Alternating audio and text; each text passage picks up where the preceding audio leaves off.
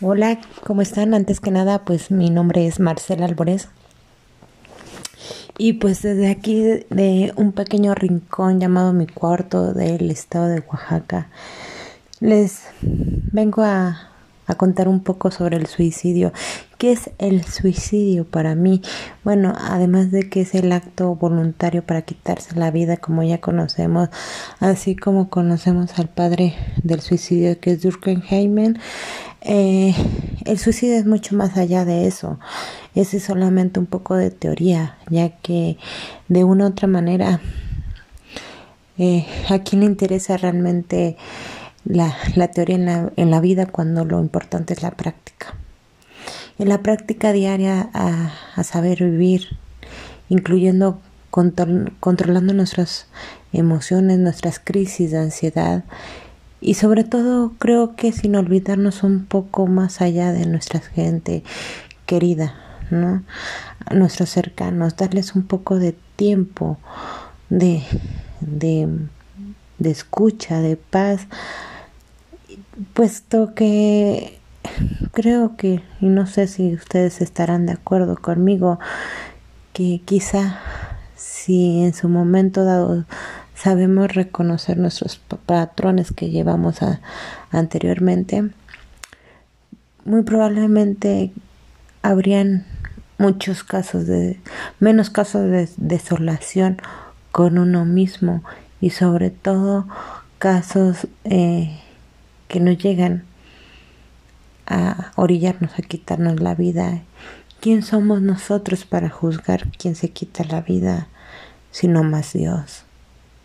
Y Dios, nos hemos olvidado de Dios también en estos, en estos tiempos, tanto en los venideros como en estos malos. Desgraciadamente, creo que ahí empieza a comenzar todo de un nada a un todo.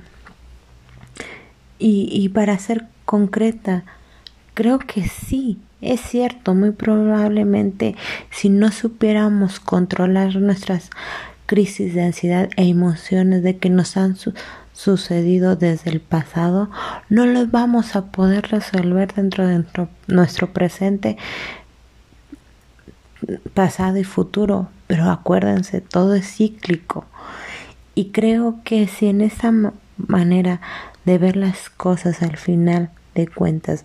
Es decir, si es primero el pasado, presente y futuro, creo que eso deberíamos de comenzar, ir sanando nuestros pequeños eh, duelos internos que tenemos en la, en la vida cotidiana, para así en su momento llegar a un futuro, pero el futuro es con nosotros mismos, y no con los demás, ya que este es otro tema más que vimos en este, en este diplomado, la dependencia y la codependencia.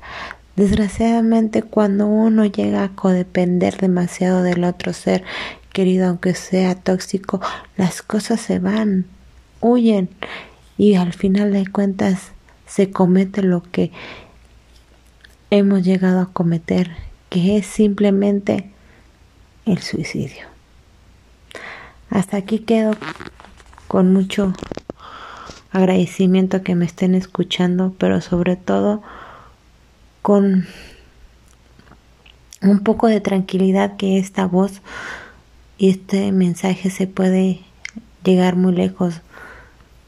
Mínimo, no lo sé, probablemente